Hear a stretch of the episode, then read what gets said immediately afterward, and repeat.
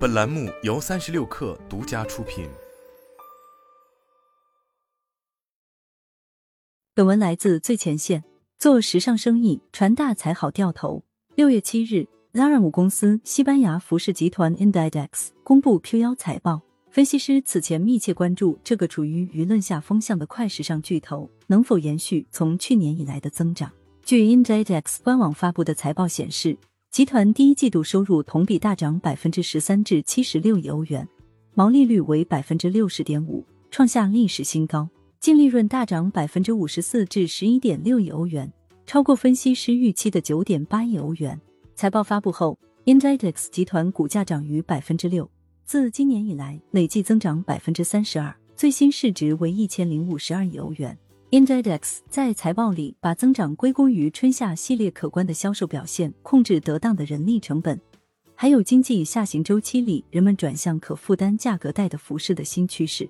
不过，可负担显然是个难以量化的心理维度。另一家快时尚巨头 H&M 去年年全年的销售额增长百分之六，但利润暴跌了百分之六十八，低于市场预期。今年第一季度，由于库存消化得当。H and M 利润恢复正增长，但也仅比一年前提高了零点四个百分点。不得不说，Inditex 保持逆势增长的秘诀之一还是涨价。这个涨价至少包含两层意义：第一层含义是字面意义上的提价，这一趋势从 Inditex 新掌门人，同时也是创始人女儿的 Marta Ortega 上任以来得到了明显的加速。比方说，推出更多高端线和限量款。今年一月份。Zara 邀请著名时尚摄影师 Paolo Roversi 拍摄新系列 A Layer 的画册。这一系列产品主要是大衣和连衣裙，售价在四百美元（约人民币两千七百元左右）。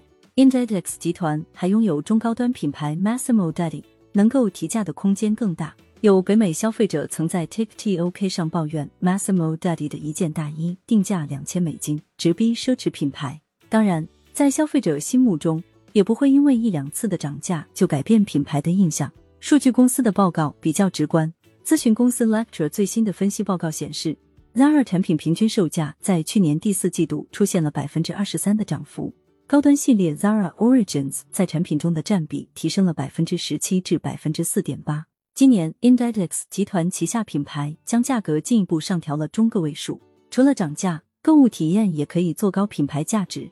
Inditex 今年在全球范围内关闭了不少街头巷尾的小店，转而在一些租金昂贵的街道开设大型旗舰店。Zara 的品牌门店还将逐步用 RFID 标签替代普通的标签，这将大大缩短消费者的排队时间。第二层含义是 Inditex 弹性的定价策略。通常来说，快销公司在不同地区发售的产品差价不会太大，这不同于奢侈品。但 RBC 分析师 Richard Chamberlain 在一份报告中揭示。在对四十件 Zara 服饰价格进行比对分析后，发现同一产品在美国和墨西哥的价格比西班牙至少高出百分之六十，在海湾国家的价格比西班牙的价格更是高出百分之七十一到百分之九十一。这份报告的结论显示，Inditex 的定价因市场而异，弹性程度优于 H and M。Inditex 从未披露每个国家地区的收入或利润。因此尚不清楚更高的价格在多大程度上提高了集团盈利能力。不过这几年，Inditex 明显加快了对于上述几个地区的开店速度，尤其是富人成群的中东。去年，Inditex 在海湾国家落地了二十三家新店。尽管财报看上去不错，但已经有不少分析师对 Inditex 能否通过不同定价维持高毛利率的前景表示担忧，尤其是。在复苏加速的中国市场，它还要面对优衣库这样强劲的对手。这家品牌的母公司迅销去年至今的财报表现更亮眼，而且它的成功还有个秘诀，那就是从不会把自己叫做快时尚。